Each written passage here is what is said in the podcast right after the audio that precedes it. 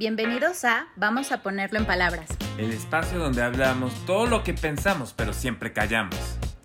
Este es un podcast de Efectivamente, un proyecto que busca derribar las ideas erróneas en relación a la salud mental. Yo soy Brenda García. Y yo Santiago Ortega. Vamos, a, ponerlo, en palabras. Hola, ¿qué tal? Bienvenidos a este tercer episodio de Vamos a ponerlo en palabras. Muchas gracias a todos los que nos han hecho llegar sus comentarios, nos gusta mucho. Tú has recibido comentarios bastante lindos, ¿no, San? Sí, hemos recibido varios comentarios de mucha gente y de varios lugares este, que nos han escrito.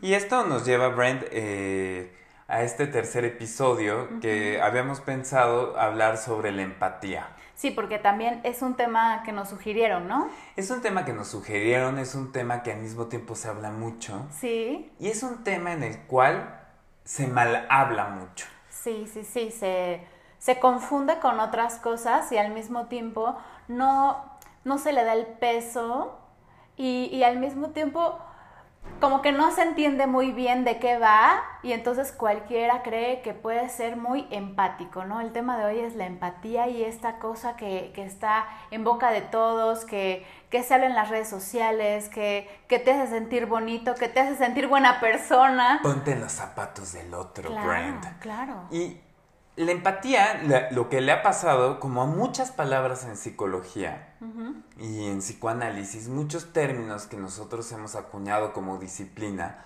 han llegado como, llamémosle a literatura popular, o déjate a literatura popular, al lenguaje común y silvestre de todo mundo. Entonces, sí sé empático, o no te reprimas, o ya te, proyectes. Exactamente. claro. Y e incluso se utiliza como eh, de manera, lo que uno cree, otra que es muy común, eh, que hablamos la semana pasada, eh, manía. Ajá. Y la gente luego confunde, tengo manías, que quiere decir como rituales obsesivos. Y... Sí, claro, eso de lo, de lo obsesivo, ¿no? Exactamente. Que, ya es como un, un, chiste que yo, por ejemplo, yo sí uso mucho el decir, esto me da toque. ¿No? Exactamente.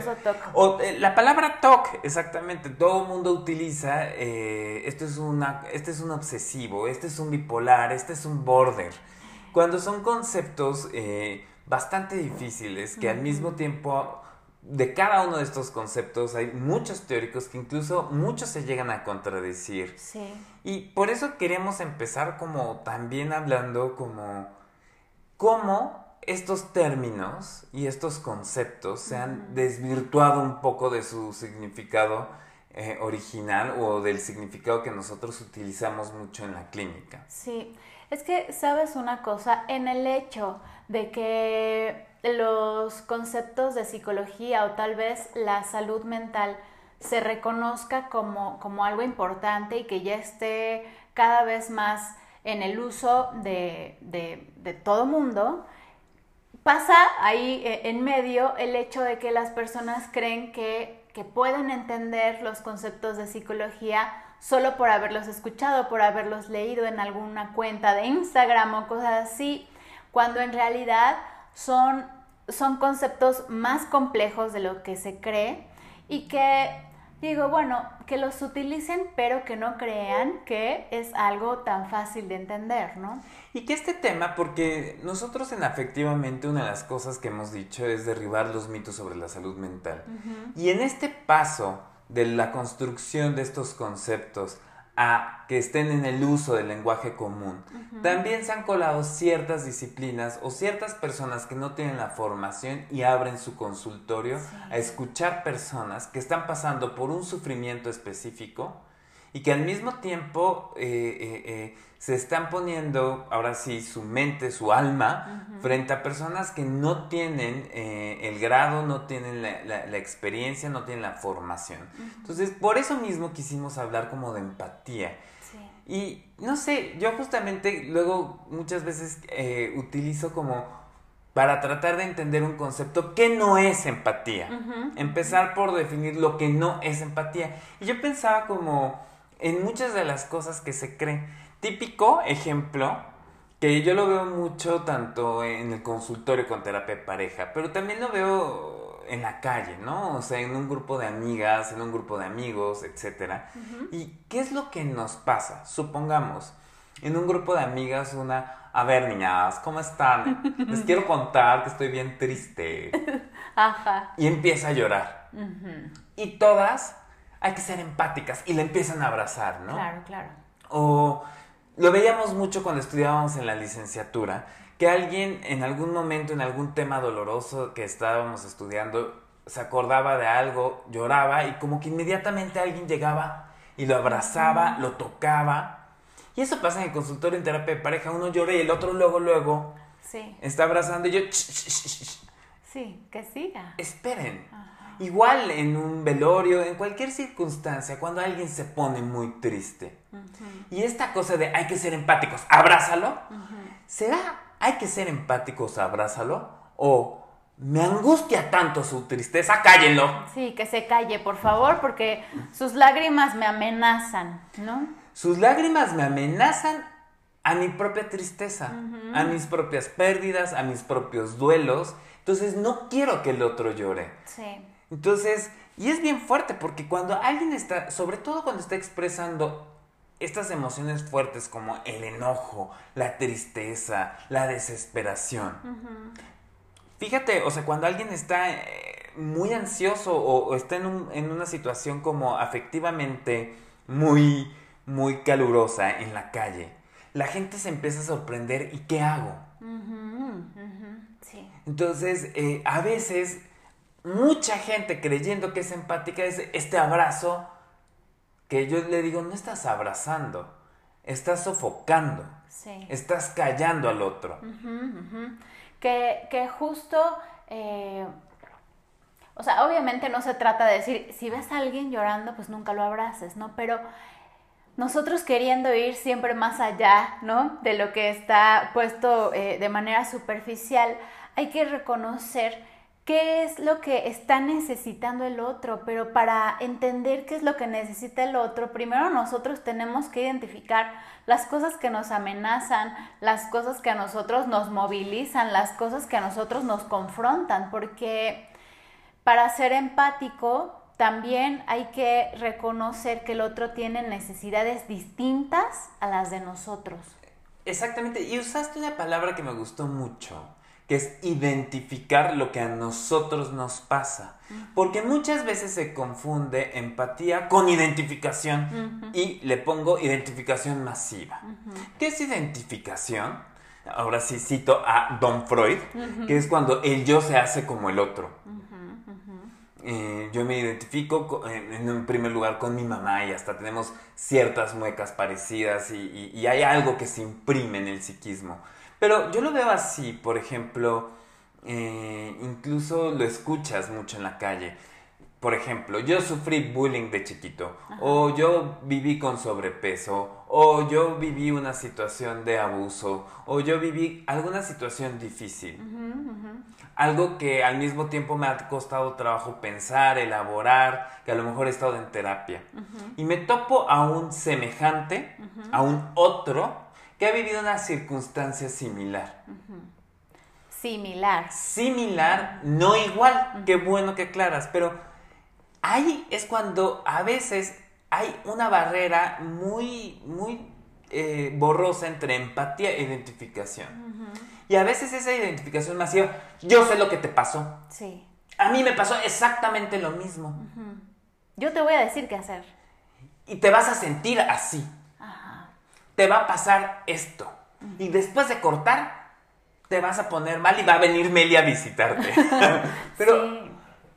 lo- eh, esto es bien distinto porque hay justamente esa identificación masiva, yo soy el otro, borra la distancia entre tú y el otro. Y para entender el concepto de empatía, nos hace falta justamente esa parte de la distancia. Voy rápido a esta cuestión. De empatía siempre se ha hablado como la capacidad de ponerse en los zapatos del otro, pero se habla poco de la capacidad de quitarse los zapatos del otro, porque la, la empatía, la parte, el acento importante es no soy el otro. Puedo ver el mundo, sus circunstancias, más o menos como él lo está viendo o ella lo está viendo, pero yo sigo siendo Santiago. No, de repente me convierto en, hola, soy Brand. sí, claro, porque aparte, a ver, em, el que uno pueda, o sea, esto no quiere decir que entonces uno no sepa lo que es, por ejemplo, el dolor ajeno, ¿no? O sea, esa cosa tan importante y repito, tan amenazante que es que alguien enfrente de nosotros esté sufriendo, le duela algo y entonces uno dice, ¿qué, qué, hago ante eso, no? Como tú lo dices, bien, hay que callar ese llanto, no, no llores, no, no te preocupes, este, yo te voy a decir qué hacer, este, lo vamos a arreglar.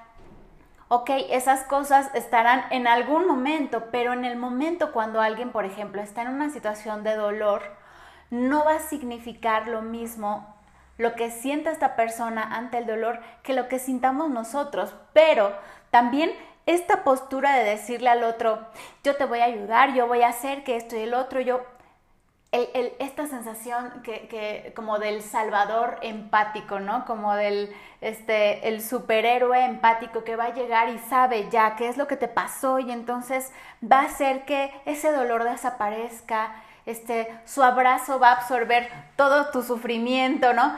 ¿Qué autoridad y qué postura del otro tan poderosa, ¿no? De yo soy el, el rey. Salvador. Exacto. Pero fíjate, Brett, lo que estás diciendo es súper fuerte porque justamente la empatía implica el reconocimiento del otro distinto a mí. Y esta identificación masiva nos lleva y nos coloca, como bien dices, a yo te voy a ayudar, justamente a un lugar bastante narcisista. Exacto. Y una de las características principales del narciso es que no tiene capacidad empática. ¿Qué tal? Entonces, yo puedo estar ahí, yo te ayudo, amiga. Ajá. Vamos a salir de esto Vamos juntas. Vamos a salir de esto juntas, tú y yo. y, y, y de repente nos topamos en el mundo. Yo lo veo mucho en noticias, yo lo veo de repente en situaciones que han pasado con, por ejemplo, el metro que se cae y todo. ¿Cómo hay... Esto lo vemos con políticos, pero pasa en la vida vida eh, con nuestros familiares, con amigos, con nuestros padres, etcétera, que hacen de una tragedia, o sea, de una tragedia, lo hacen personal. Un estandarte personal. Sí, claro, claro. Entonces, vamos a salir de esto porque tú cortaste, amiga. Yo voy a ser la que te ayuda. Sí, y, vamos contra los hombres juntas, ¿no? Una cosa así. Se hacen luchas, se hacen grupos, se hacen este, situaciones que, que uno dice, bueno, ¿y esto a qué responde? ¿No? ¿A qué responde el hecho de que, em, de que el dolor de una persona se vuelva algo grupal o se vuelva algo que necesites un equipo cuando justo Ay, es que voy a hablar de un tema que, es, este, es, fuerte, Sant, porque justo a mí, por ejemplo, cuando me dicen, es que queremos tomar este, terapia de pareja, yo le doy lugar a ese tipo de terapia, pero por ejemplo, yo en lo personal no la practico, aunque el día, el primer día de la carrera yo haya dicho que iba a ser terapeuta familiar y de pareja, porque avanzando yo me di cuenta que eh, en ese complejo, eh, en ese problema, en esa situación que estén viviendo dos personas o una familia, em, hay, dos, hay dos individuos que cada uno está percibiendo la situación desde su parte y que tal vez ese sistema como familia, como pareja, tenga un espacio terapéutico para hablar ciertas cosas, pero em, pero digamos, eh, lo que se trabaja de manera personal es justo tal vez lo que influye en la pareja o en la familia.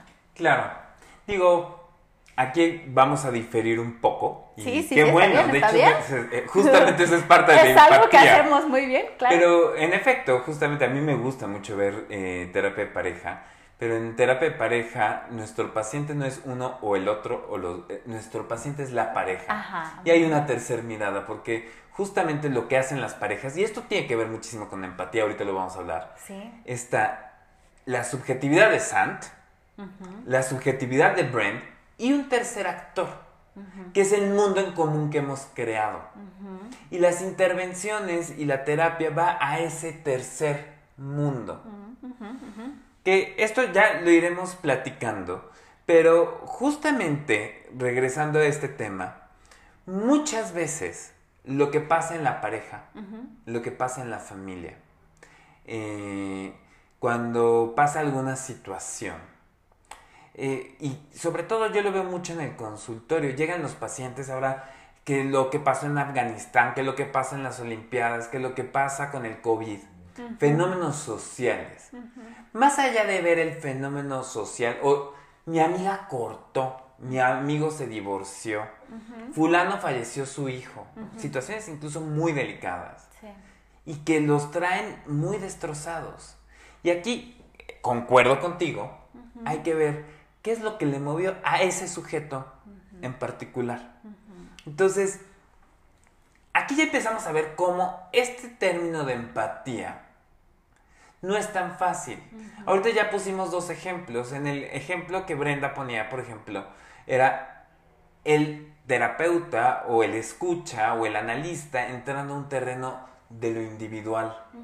Y yo ahorita puse, por ejemplo, a un terreno de pareja que no es ni el de Sant ni el de Brent, es un tercer espacio, es como una frontera. Entonces, y saber tocar ahí sin confundirse no es fácil. Nada, ¿no?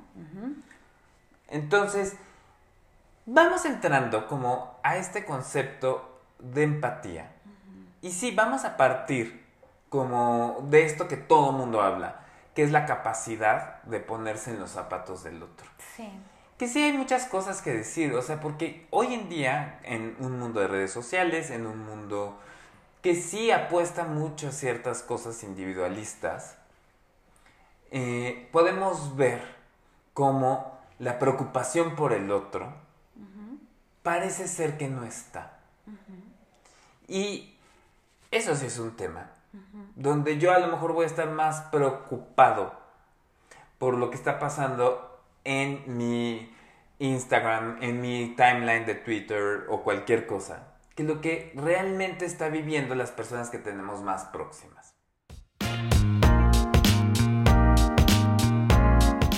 Saca las palomitas porque en esta ocasión te queremos recomendar la película Little Miss Sunshine. Es la historia de una familia desestructurada que busca apoyar el sueño de la más pequeña de sus integrantes, mientras cada uno de los miembros de la familia atraviesa situaciones personales bastante complicadas, invitando a reflexionar sobre la empatía en los vínculos más cercanos. Espero la disfrutes y déjanos tus comentarios en arroba afectivamente en cualquiera de las redes sociales.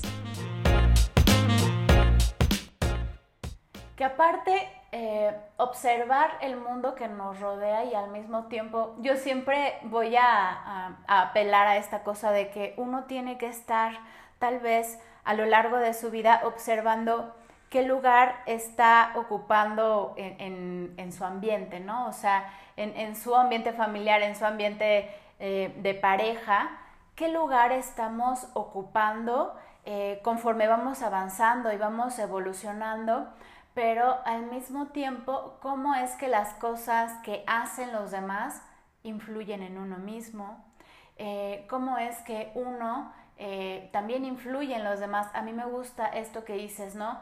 Em, en relación a la terapia de pareja. Está un, integrante, el otro integrante y está esta pareja, esta tercer, Este, este tercer actor. Eh, que comparten estas dos personas, pero que al mismo tiempo cada uno va avanzando en relación a ese tercer actor, eh, pero también conforme a su propia vida, ¿no? O sea, yo, yo, yo veo, por ejemplo, pacientes que dicen, es que, ¿cómo es posible que después de tanto tiempo estando juntos, siento que esta persona no me conoce, que mi pareja no me conoce? ¿Y de dónde sale eso? ¿Eso es su falta de empatía? Y ahorita que dices eso, también lo que estoy pensando eh, son dos cosas. Em, una, que yo muchas veces le digo a mis pacientes, también ser empáticos con uno mismo. O sea, que es, o sea, ser un poquito... Que parte es súper complicado. Que es súper complicado, ser un poco más compasivos con nosotros mismos, ser un poquito menos juzgadores, ser menos duros con nuestra propia historia, con nuestro propio pasado. Muchos pacientes llegan con historias de vergüenza, historias en las cuales me avergüenzo de cómo hice las cosas, me avergüenzo de tales situaciones que hice. Y una de las cosas que nos enseñan estos espacios de escucha, que por ejemplo la terapia es, bueno, en ese momento tenías 20 años, 23 años, 18 años, y tenías, eh, tú podías observar el mundo de determinada manera. Y si hubieras podido dar otro tipo de respuesta, quizá lo hubieras dado. Hoy vas creciendo y ya has acumulado mayor número de experiencias, ya has podido pensar esa historia. Y en cierto sentido eres el mismo, pero también ya eres otro. Y eso también en cuanto a nuestros vínculos. Porque tú decías, híjole, y esto muchas veces pasa, que de repente conocemos a alguien, llevamos 7, 10 años de amistad y nos empieza a pasar esta sensación de siento que no los conozco y que no me conocen. Sí. Y, y que al mismo tiempo, yo lo veo luego los típicos, eh, y se molesto mucho a mis pacientes, allá vas con la típica bola de amigos que odias y que se tienen que ir a ver ese desayuno horrible que es cada cuatro meses, a criticar a todo mundo. Ay, sí. Pero no podemos hacer ese cortón. Yo muchas veces les explico a mis pacientes, cuando uno crece, sus vínculos también crecen. Claro. Y en el camino en la vida también uno va dejando ciertos vínculos. ¿Por qué? Porque ya no hay puntos de identificación. Porque nuestros caminos han tomado rumbos muy distintos. Porque al mismo tiempo las relaciones, toda relación tiene un inicio y un fin. Entonces... Y qué bueno, ¿no? Y qué bueno. Digo, porque también este, perdón que te interrumpa, Sam, pero esta necesidad de que todo sea, de que todo dure para siempre, ¿no? O sea, esta eh, necesidad de que vamos a ser amigos por siempre o este, que una sola persona sea el amor de tu vida o este, no sé, o sea, tantas cosas que tienen que perdurar para, para que sean realmente buenas o para que sean realmente ciertas o es algo verdadero. Si dura es verdadero. ¿De dónde sale eso? Exactamente. Una idea de completud también. Eh, y esto se habla mucho en, cuestiones de pareja, es que eh, nos complementamos este, todo el tiempo. Ay, híjole. Eh, eh, o al mismo tiempo, eh, él tiene lo que a mí me falta. ¿Y eso es empatía o te estás diluyendo en tu pareja? O estás buscando una mamá o un papá en tu pareja. Y eso, como la película la de psicosis, tan, tan, tan. Como decías en el, en el episodio anterior, alerta, ¿no? Alerta, alerta, alerta. alerta. Cuando te das cuenta que, que las cosas que te acercan a tu pareja o a alguien eh, van más allá de la empatía y la estás confundiendo la empatía con esta cosa de, ay, qué padre que le puedo dejar la responsabilidad de cuidarme, ¿no? O qué padre que le, que le, puedo dejar la responsabilidad de, ay, eh, ella me va a hacer de comer. Porque sabe, yo no sé, yo no sé cocinar, pero ella sí. Ah, como tu mamá, ¿no? Sí, o incluso cómo utilizamos la empatía para una manera de no lidiar con asuntos personales. Ahorita yo estoy pensando, por ejemplo, en ciertos movimientos altruistas o ciertos movimientos, por ejemplo, el movimiento feminista, el movimiento LGBT, ciertos movimientos que surgen para buscar los derechos de otros individuos y mucha gente se une a ellos por un tema de identificación. Pero, por ejemplo, esto yo lo he escuchado como varias veces en consulta. Y este estoy pensando, y lo he escuchado varias veces, incluso no solamente en consulta, sino con amigas, eh, que están como súper identificadas, son amigas o mujeres heterosexuales, mm. que están súper identificadas con el movimiento LGBT y todos los derechos, y van a la marcha. Que bueno, se necesitan aliados en el movimiento LGBT, pero de repente uno empieza a cuestionar. ¿Y qué tanto es yo estoy ahí para apoyar a mis amigos, o qué tanto es ahí, híjole, me siento cómoda en un ambiente de hombres que no me voltean a ver sexualmente, que no tienen un interés afectivo para ser pareja conmigo, donde yo puedo estar relacionándome con más personas, pero no me hago cargo de mi propia sexualidad, de mi propia manera de vincularme con otros hombres. Entonces, en, cierto sentido, ahora sí que los gays casi casi hacen un escudo protector de los hombres. Claro. Entonces, o, de las mujeres, no importa eh, el caso donde se esté pensando, pero ¿qué tanto yo me uno a ciertos movimientos por ser empático? Pero en el fondo es una manera en la cual no estoy lidiando con mis propios conflictos. Y esto viene con el tema que habíamos hablado de Manny y Meli. Aguas, porque Manny a veces le gusta disfrazarse de que yo soy bien empático.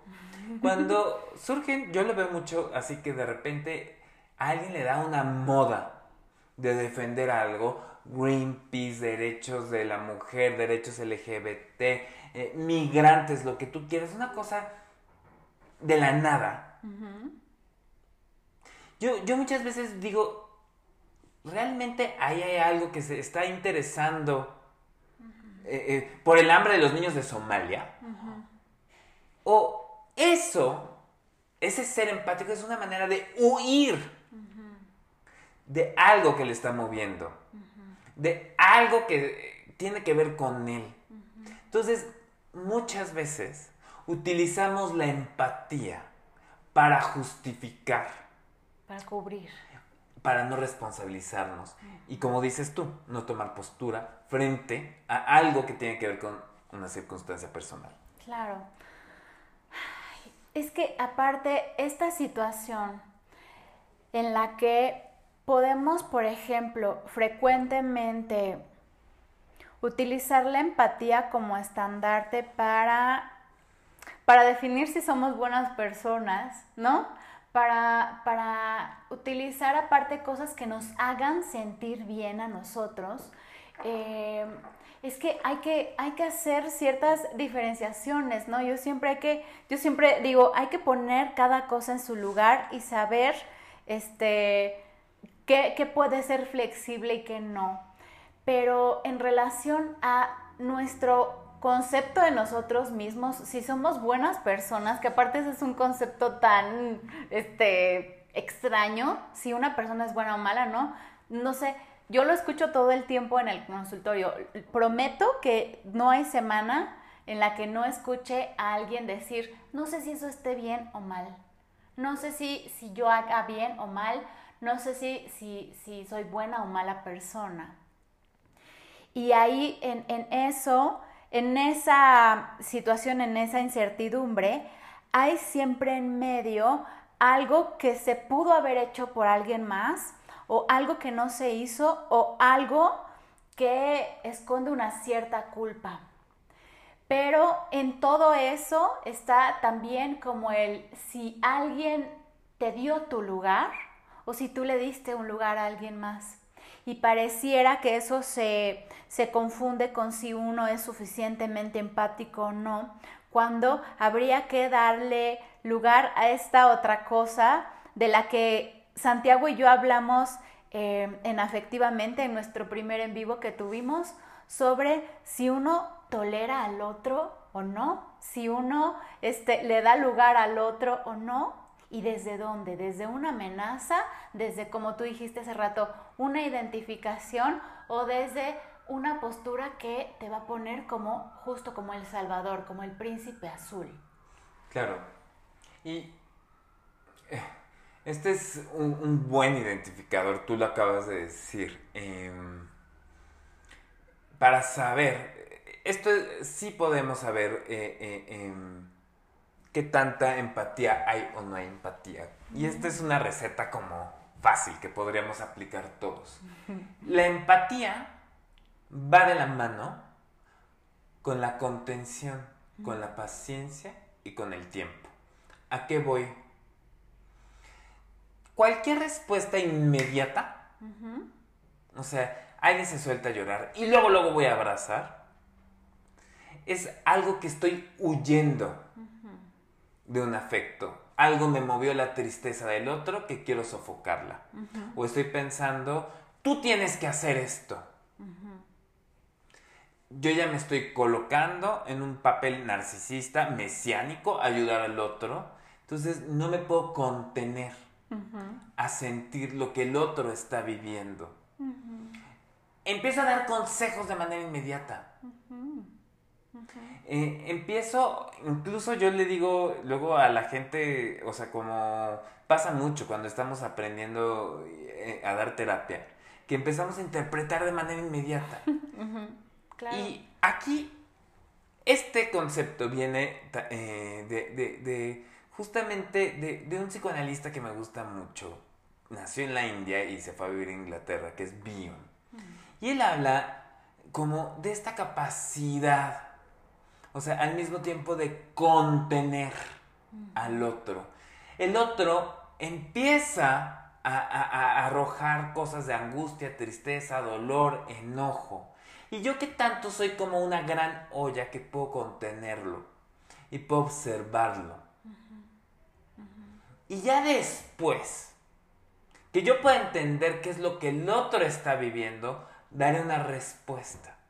Entonces, en esa recetario que yo les estaba diciendo, la empatía, dar respuesta inmediata, aguas, no tiene que ver con empatía, tiene que ver con que estoy huyendo. Me quemó el agua del otro y estoy tratando de huir de ese lugar.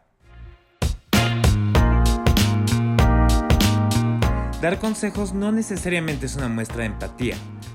Es hablar desde nuestra experiencia en validar los sentimientos del otro. Lo que siempre será una muestra de empatía es la escucha abierta. Vamos a ponerlo en palabras. Oye, Sant, ¿y qué tal con esta cosa, esta frase que, ¿cómo escuchamos comúnmente como la máxima porra existente, el famoso échale ganas? sí, el échale ganas, este, hay, hay bastantes, ¿no? Este, sí se puede, eh, no sé, o sea, son maneras en las cuales, por ejemplo, gente que está pasando, por ejemplo, por un episodio depresivo, por un momento de mucho dolor, por un duelo, el échale ganas y es una cachetada. Es una, cachetada. Incluso te lo pueden llegar a decir en buen plan. Sí, claro. Yo, yo, yo me quedo pensando en los momentos difíciles que yo sabía perfectamente que me hacía bien salir a correr, salir a caminar y todo esto, pero en ese momento no podía. Y en ese momento solo podía quedarme en la cama. Y el échale ganas no me servía. No, no, es que, o sea, para mí eso, yo siempre que escucho a alguien decir échale ganas, híjole, así, te juro que en mi cabeza está esta imagen de un, cachetadón. O sea, que es como pensar que la otra persona está así por gusto. Ah, o esta cosa como súper yoica, así del deber ser y la moral, que empiezan a decir, es, es esto sale con fuerza de voluntad. Y yo, fuerza de voluntad, ¿qué es eso? claro. En primer lugar, ¿desde dónde me lo vas a explicar? O sea, es una palabra bien difícil de entender. Y todo el mundo, te hace falta fuerza de voluntad. y, y, cómo eh, también ciertas circunstancias que empiezan a vivir los demás, empezamos a juzgarlas. O sea, quien decidió divorciarse, quien después de un divorcio empezó una relación, quien este decidió quedarse en, una, en un matrimonio, la mujer que decidió dejar de trabajar por tener hijos o la que tuvo que seguir trabajando por tener hijos. ¿Sí me explico? Por todo nos encanta juzgar. Si esta mujer decidió hacerse vegana y este cuate decidió hacerse un Iron Man. Oye, ¿no te has dado cuenta como que a la gente le encanta opinar? Uf.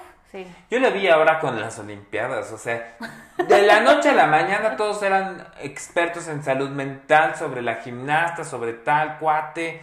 Ahora ya todo el mundo es experto en todo. Y todo el mundo tiene opiniones de la vida de los demás. Y, a veces dan ganas de decirle, pero no son pacientes para decírselos. Oye, ¿y qué opinión tienes de ti? Claro. O sea, ¿qué, o sea, ¿por qué estás tan al pendiente de lo que está pasando el otro? Y estás tan poco interesado con lo que está pasando en tu cabeza, en tu interior. Claro.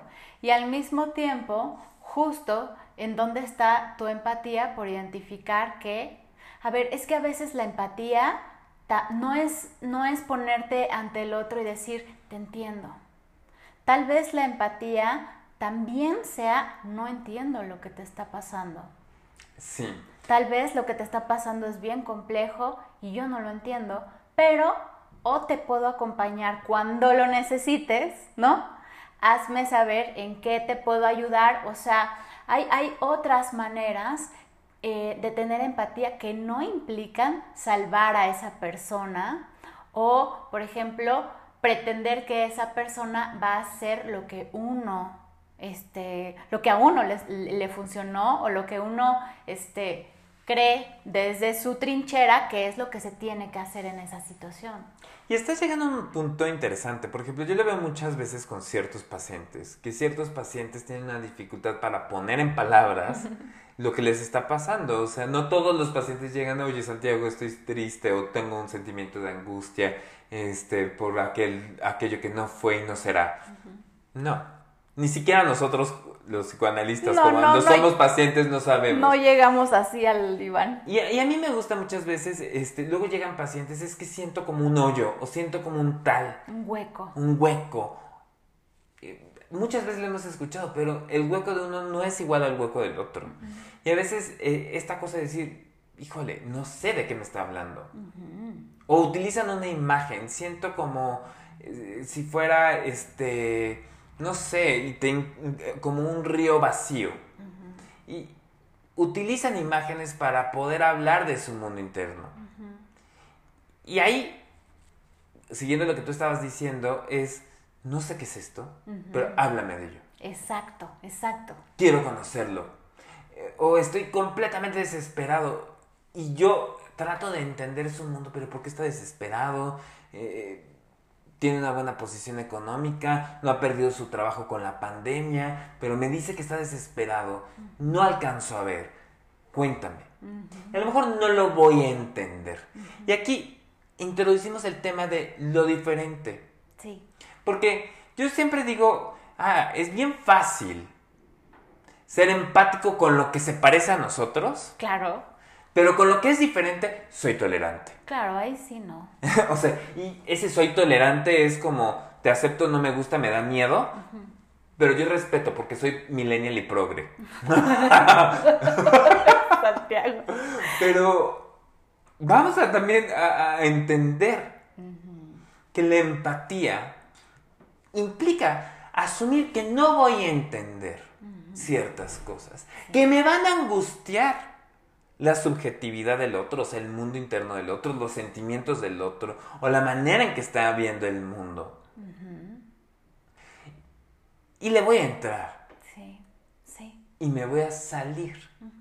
O sea, pero a veces, como cuando algo es muy distinto, nuestra, eh, por eso lo decía, nuestro, nuestra distancia, nuestro escudo protector va a ser la tolerancia. Claro la tolerancia que es, es, la bandera de quien... La tolerancia es esa bandera que todos utilizamos cuando algo nos amenaza, lo vemos, pero no sabemos qué lugar ponerle, ¿no?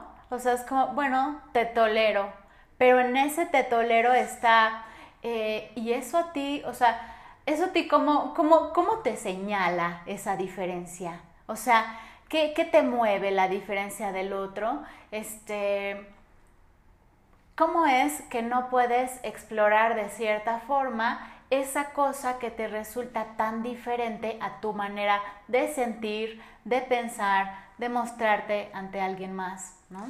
Y justamente ahí va una parte de la empatía, el quiero pensar como alguien y yo voy a explicar un fenómeno que le pasa mucho a los adolescentes para irnos a lo que le pasa a los adultos. Porque los adolescentes, no es cierto que los adultos nos enseñan cosas a los adolescentes, los adolescentes nos enseñan cosas a los adultos. A ver, los adolescentes es muy común que hay una moda. Eh, o hay una idea que hay que apoyar tal movimiento, o hay algo en el cual un grupo de amigos deciden que van a ver sobre ese hecho, ¿no? Y uno, pues eh, como buen adolescente, a, lo mejor no está tan involucrado con ese movimiento, pero se asocia. Sí, vamos a defender a tal. Ni me cae bien y todo esto. y cuando uno tiene adolescentes en el consultorio es bien divertido cuestionarlos. ¿y tú qué piensas? ¿Y tú qué crees? No, es que mi amiga lo hace. Entonces, aquí lo que yo llevo a estos adolescentes a pensar es que no es tanto que seas empática con ese movimiento, ¿no? Es más bien que tienes miedo a diferir de tu amiga. Porque sientes que le estás traicionando, porque a lo mejor te va a hacer cara fea o algo por el estilo. Pero cuando digo que lo voy a llevar al mundo de los adultos, en el mundo de los adultos pasa lo mismo. Y pasa lo mismo con muchos hashtags que se hacen virales, donde todo el mundo, repito, no solamente opina, sino hay que seguir tal cosa. Hay que pensar como están pensando los demás. Y te has detenido a pensar qué es lo que tú crees. Sí, claro, porque no implica, o sea, no significa que una causa no te importe, pero más bien, ¿y tú qué con esa causa? ¿No? O sea, ¿qué, qué tanto tú puedes observar lo que pasa en el mundo, lo que pasa con, por ejemplo, eh, tus iguales, ¿no? Por ejemplo, ¿no? Esta, esta cosa de cómo eres con tus semejantes. Ok, semejante no es igual, y todos sabemos, este, bueno, tú y yo sabemos, antes, este, sabemos que todos somos un universo completamente distinto. Entonces, ¿desde dónde puedo acercarme al otro, no callarlo, no decirle qué es lo que tiene que ser, dejarlo ser y al mismo tiempo darle un lugar? Y esto, por ejemplo, a los que nos escuchan que tienen hijos, también va por ahí. Porque como que lo familiar, lo igual, como que parece ser del lado de lo bueno. Como que queremos que las cosas sean parecidas a nosotros mismos. Sobre todo, por ejemplo, quienes tienen hijos. O sea, como que uno de manera muy natural busca que sean parecidos a uno ni lo planean, ¿no? O sea, es así como de, ay, mis hijitos. Exactamente, incluso yo luego lo escucho en el consultorio, es que este hijo va a hacer esto y le va a gustar lo otro, y tú cómo sabes. Claro. O sea, no te va a salir así el hijo, o sea, y, y, algo nos pasa con la diferencia. Con la oveja negra de la Con la oveja negra. Y, y, que aquí se abren muchos temas, porque eh, esa oveja negra que le hacemos y que al mismo tiempo la diferencia nos empieza a asustar. Ahí es donde se va a poner en tela de juicio la empatía. ¿Qué tan empático eres con el diferente? Exacto. Y digo con el tema de la oveja negra que podríamos hacer justamente un programa sobre qué es la oveja negra, qué es el chivo expiatorio en psicología. O sea, porque la oveja negra va a ser el que es diferente. Y al que es diferente en un sistema familiar, se le va a depositar toda la agresión. Ah, él es diferente, él piensa tal, él es rarito. Él nos hace daño. Exactamente. ¿No? Porque eh, frecuentemente... Porque nos cuestiona. Sí, claro. La oveja negra frecuentemente es esa que los padres señalan como es quien está dañando la familia, cuando tal vez esa oveja negra es la que los está haciendo pensar, haciendo, mostrando sus diferencias. Tal vez esa oveja negra amenaza mucho porque justo es la que llega a ser evidente que todos en una familia son distintos. Exactamente. Eso pasa muchas veces este, y, lo llega a ver como en el consultorio. Eh, estoy pensando como muchas veces estas familias todas idénticas o que todos son abogados, todos son médicos y de repente surgió alguien eh, más encaminado hacia otro lado. Un músico, por ejemplo, ¿no? Un músico. Un pintor. Un pintor. Un actor. Y cómo está buscando su propia individualidad. Entonces, es difícil. Yo sigo con esta dificultad para poder nombrar la palabra empatía. Y por eso yo les decía, en empatía muchas veces nos vamos a ponernos en los zapatos del otro. Que ahí yo ya tengo conflicto porque es, me pongo los zapatos del otro, me pongo en su lugar y quiero ver idénticamente a él las cosas. O por ponerte los zapatos del otro, ¿vas a poder caminar sus pasos? Exactamente, porque además tú calzas del 6 o 7, qué sé yo, y yo de tal. Ajá, ¿Sí me explico? A ver, los zapatos, aparte, cuando tú usas unos zapatos, ¿no? Es esta, esta, esta comparación es porque Porque cuando te pone los zapatos de alguien más, sientes la forma de su, de su piecito, ¿no? Que ya hizo ahí una huellita en la plantilla y entonces los sientes extraños. Esos zapatos se amoldan a esa persona. No podemos pretender que poniéndonos en los zapatos del otro vamos a decir, ay, qué comodidad. ¿No? no qué comodidad o qué padre o quiero andar estos zapatos porque me gustan mucho. No, y además, eh, qué bueno que sacaste este tema de los zapatos, porque a mí me gusta mucho eh, eh, ejemplificarlo con los niños, los niños muy chiquitos que se ponen los zapatos de sus papás. Ah. Y justamente nosotros en psicología lo explicamos así, o sea, un niñito chiquito, dos años, que se pone los tacones de su mamá, en su cabeza es su mamá. Si me explico, está buscando esa identificación. Y pongo este ejemplo que le pasa a los niños, que es normal que el niño haga cosas como el padre, porque quiere ser como el padre y quiere en cierto sentido que su mundo interno esté poblado por su padre y su madre. A lo que nosotros hacemos con la empatía. Y que la empatía, yo muchas veces, gente que habla eh, eh, eh, con esta bandera de empatía, lo que está haciendo es como este niño que se pone los zapatos y dice, yo soy mi madre. Entonces, son zapatos distintos, son circunstancias distintas. Sí, o sea, es, jugar a ser, pero no lo eres. Ay, Santa, pues este tema da para mucho, ¿no? Da para mucho. Yo estuve viendo como que salieron como varios temas. Eh, eh, está no solamente como... O sea, porque estuvimos definiendo qué no es empatía. pero nos costó más trabajo quizá este, entrar a lo que sí es empatía. E, esa parte que veníamos hablando de poder contener, poder soportar, poder escuchar y poderse al mismo tiempo, ya después que las aguas están más tranquilas, devolver. Claro. Pero también serían temas como la alteridad, lo diferente, el chivo expiatorio, la oveja negra. Entonces, Cuéntenos ustedes, ¿qué quieren escuchar? Sí, hay, hay muchos temas también que yo identifiqué y no los voy a señalar porque justo me gustaría que en los comentarios eh, de la publicación de, del podcast eh, en Afectivamente pueden entrar a Instagram o a Twitter o en Facebook, pueden entrar a mandarnos un mensaje y decir qué temas ustedes identificaron en este episodio de hoy y que les gustaría que desarrolláramos en el siguiente episodio o en, esta temporada.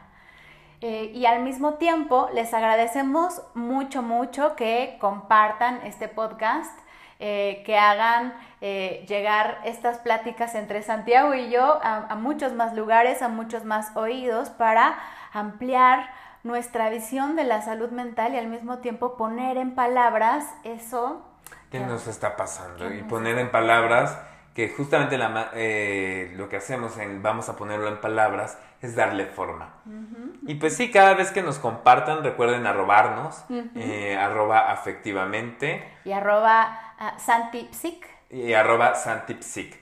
Y nos encantará leerlos, nos encantará que nos comenten y nos vemos la próxima, ¿no? Nos vemos la próxima. Que estén muy bien. Chao. Cuídense. Bye. Bye, bye.